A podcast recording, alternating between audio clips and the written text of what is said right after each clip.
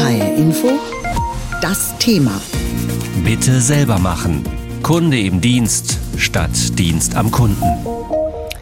Vielleicht haben Sie das auch schon gemacht. Im Urlaubshotel gab es keine Rezeption mehr. Stattdessen hat man vorab einen Code per Mail zugeschickt bekommen, um dann online einzuschecken und dann im Hotel in einer Schlüsselbox eine Keycard zu finden, um sich ins Zimmer zu lassen. In Frankreich gibt sowas schon ganz lange. Bei uns noch nicht so oft. Auf jeden Fall ist es nur ein Beispiel für so eine gewisse Do-it-yourself-Mentalität im Handel. Der Kunde muss immer mehr selber machen. Frank Horst ist Handelsexperte am Kölner Forschungsinstitut EHI und ich wollte von ihm wissen, was haben die Konzerne davon, wenn sie uns Kunden mehr und mehr einspannen? Ja, in erster Linie geht es einmal um den flexiblen Personaleinsatz und dann vor allem auch um eine Entlastung des Personals, gerade zu Spitzenzeiten, gerade des Kassenpersonals. Und man muss ja auch sehen, der Einzelhandel hat ja auch einen Fachkräftemangel. Es geht auch zunehmend darum, dass man mit dem vorhandenen Personal noch diese langen Öffnungszeiten gewährleisten kann. Wenn Sie sagen Entlastung des Personals, ähm, hat das Personal, das dort als Mensch arbeitet, nicht aber auch Sorge, langfristig immer mehr abgewickelt zu werden? Nein, also wir haben auch äh, Befragungen gemacht an Self-Checkout-Kassenplätzen. Also das ist die Assistenz, die auch eine gewisse Aufsichtsfunktion hat.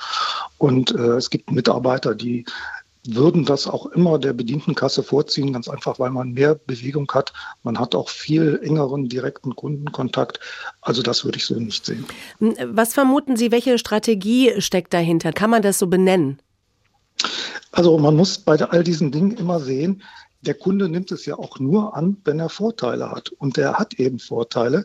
Es ist natürlich die Zeitersparnis durch die Vermeidung von Wartezeiten. Dann gibt es auch viele Kunden, die haben gerne die Preiskontrolle. Wenn sie selbst scannen, haben sie zu jedem Produkt direkt den Preis, der auch tatsächlich auf dem Kassenbon erfolgt. Das haben wir durch mehrere Befragungen herausgefunden. Und hinzu kommt der Spaß an der Technik, dass man etwas selbst machen kann. Das stimmt. Äh, Spaß an der Technik. Die einen finden es gut. Meine 80-jährige Mutter findet es, glaube ich, nicht mehr so toll, wenn sie noch an die Selbstscannerkasse gehen muss. Aber grundsätzlich wird man nicht auch ein bisschen gefoppt, so nach dem Motto, wenn ich selber mache, muss es auch billiger werden oder ich kriege das bessere Produkt? Nein, also man muss natürlich sehen, es geht in erster Linie auch für den Handel darum, dass er Warteschlangen vermeidet. Also wir haben ja teilweise zu starken Kundenfrequenz eben diese Warteschlangenbildung, die weder der Kunde noch der Einzelhandel selber haben will. Ist das eigentlich jetzt der ultimative Weg hin in die berühmte Servicewüste Deutschland? Man sagt ja immer, bei uns ist es eh nicht so gut, wenn es darum geht, Kundinnen und Kunden zu beraten, ihnen zu helfen. Oder wird dadurch wirklich das aktive Konsumieren, sage ich mal, gestärkt?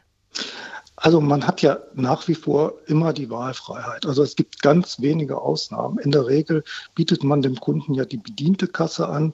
Hinzu kommen dann die SB-Kassen, die stationären SB-Kassen. Und es gibt auch immer mehr Märkte, die gleichzeitig dann Handscanner zur Verfügung stellen oder den Einkauf auch per eigener App auf dem Smartphone zulassen. Ich könnte mir vorstellen, dass äh, manche Menschen aus anderen Ländern, zum Beispiel aus Japan, milde lächeln, wenn sie unsere Do-it-yourself-Kassen zum Beispiel sehen, weil man das dort schon viel länger hat. Ist es also so ein Gewöhnungsprozess, der in Deutschland gerade erst so an Fahrt aufnimmt? Das auf jeden Fall. Also wir beobachten das seit 2015 und es ist so, dass sich die Installationszahlen, das Angebot alle zwei Jahre verdoppelt. Wir haben aktuell etwa dreieinhalbtausend Märkte in Deutschland, die SB-Kassen anbieten, vorwiegend im Lebensmittelhandel, in Baumärkten und in Drogeriemärkten. Und wir haben etwa 2000 Märkte, die das Self-Scanning per Handscanner, Einkaufswagen oder eben per App mit dem eigenen Smartphone anbieten. Also das hat sich in den letzten Jahren deutlich entwickelt. Da war Deutschland eigentlich bisher ja, äh, steckt ja erst noch in den Kinderschuhen, muss man so sagen. Herr Horst, gucken wir doch mal so ein bisschen nach vorne, wohin die Reise gehen könnte. Äh, werden wir in ein paar Jahren, ich sag mal, die Burger im Fastfood-Lokal nicht nur per Touchscreen bestellen, sondern auch noch selber braten?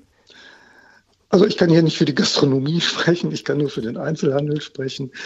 Und ich sehe, das ist eigentlich eine parallele Entwicklung. Man hat eben verschiedene Kunden und der eine bevorzugt eben die bediente Kasse, der andere bevorzugt, dass er das, das Scannen selbst in die Hand nehmen. Da muss man sehen, wie der Kunde das äh, in Zukunft entscheidet. Und der Handel baut ja auch Systeme wieder ab an Standorten, wo es vom Kunden nicht genutzt wird.